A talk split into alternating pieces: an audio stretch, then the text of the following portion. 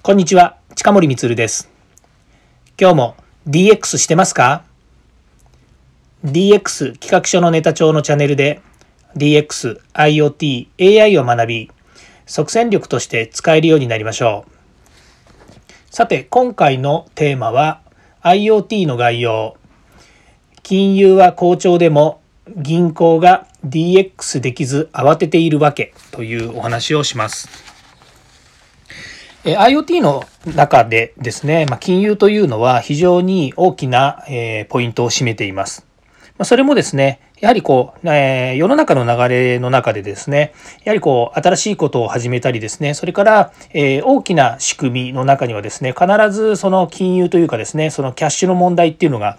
出てくるわけですね。で、その中で今まで金融っていうのは、えー、銀行が、まあ、大体、えー、司っている。もしくはですね、その世界的な、まあ、世界銀行っていうのもあるようにですね、日本でも、えー、日本銀行があるようにですね、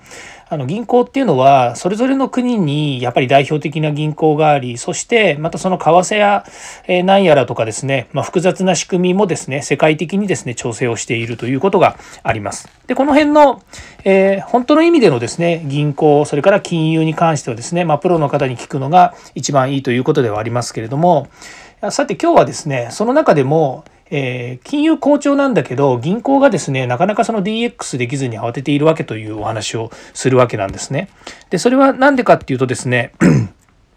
まこのキャッシュレス化というのがどんどん進んでいくわけですね。まあ、キャッシュレスの中の、えー、と大きな技術っていうのはブロックチェーンというですね、えー、技術が使われています。まあ、分散型台帳技術というふうに言われていてですね、まあ、技術的にはま非常にですね、えー、優れたものだというふうに言われています。まあ、途中ですね、そのキャッシュレスに関して、えー、ま、ブロックチェーンに関してですね、えー、ま、フィンテックっていう言い方もしますよね。えー、ファイナンシャルとテクニカルテクニックを合わせてフィンテックというテックですねを合わせてフィンテックというふうに言うんですけれども、まあ、これに関してもですねあの、えー、金融の中ではもう随分前からですね、いろいろやられて、えー、まあ、進んできている分野なんですね。で、えー、今銀行でというふうに言ったのは、あの、日本の銀行のことを言ってます。まあ、世界にはいろんな銀行がありますので、必ずしも全部の銀行ですね、総じてそうだというふうには言えないんですけど、まあ、日本の銀行はですね、え今、キャッシュレスが進んではいますけれども、基本的には紙の現金が主流なんですよね。で、えー、なぜかそういうふうに言うと、なぜかなぜそういうふうに言うかっていうとですね、やっぱり銀行は多くの窓口、もしくは支店というのを持っていて、えー、例えばその、えー、お金預けたりですね、下ろしたりっていうのも、大体まあ銀行のキャッシュディスペンサーですね、ATM みたいなものがあって、そこに行って、まあ、え、入れたり、まあ、入れたりじゃ送金したりとかですね、それから預金したり、それから引き出したりっていうのをしてますよね。で、まあ、若い方とかですね、それからまキャッシュレスというのはその、えーと、オンラインバンクみたいなものをですね、あの積極的に活用している人たちは、まあそうでもないにしてもですね、やっぱり多く主流はですね、あの現金っていう、まあ、いわゆるその、えー、ものが動いているわけですね。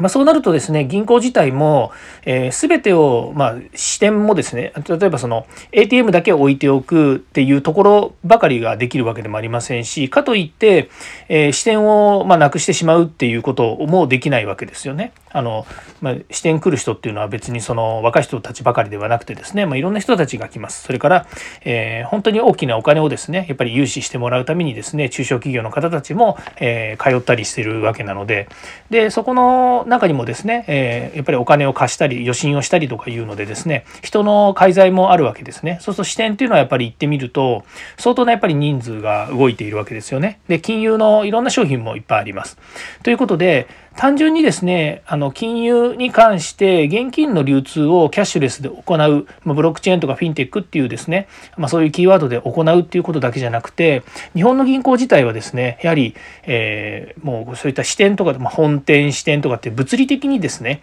えー、そういった人が動いている場所も用意してですね、えー、日本の銀行は今までやってきたわけです。ところが、これがまあ新しい新たなですね、DX というよりはですね、まあ、え新しい新興のですね、金融がどんどん日本にですね、えー、まあ、金融緩和で入ってくるとですね、あそういった、まあ、手数料ビジネスなので銀行は、どんどんですね、やっぱりこう、えー、新しいところに問われてしまうわけですね。まあ、ディスラプターというふうにいう言い方をするんですけれども、まあ、極端なことを言うと、えー新しく新新参者が来てですね横からあのガサッとかっさらっていくような、まあ、そういったスタイルになってしまうわけですね。ですから銀行としても早くにですねどんどん、えーと、改革をして DX まあ、DX ってねあのデジタルを活用したっていうところで言うとまあえーいわゆるそのブロックチェーンを使ったですね、えーとえー、ビジネスモデルに変えていくというようなこともあるんですけれども、まあ、それよりもですねその現在のその店舗中心の運営からですね新しくそのインターネットやそれからデジタル化してですね転換をしていくっていうことが必要になってきます。えー、途中ですね分かりにくいような説明をしたかもしれませんけれどもいずれにしてもですねあの今日本の銀行においては DX できないというよりもそれ以上にですね、えー、改善しなきゃいけない部分が多いというお話をさせていただきました。はい、えー、次回も DX に役立つ話題を提供していきます。よかったらいいねやフォロー、それからコメントをお願いいたします。イエス DX ではまた。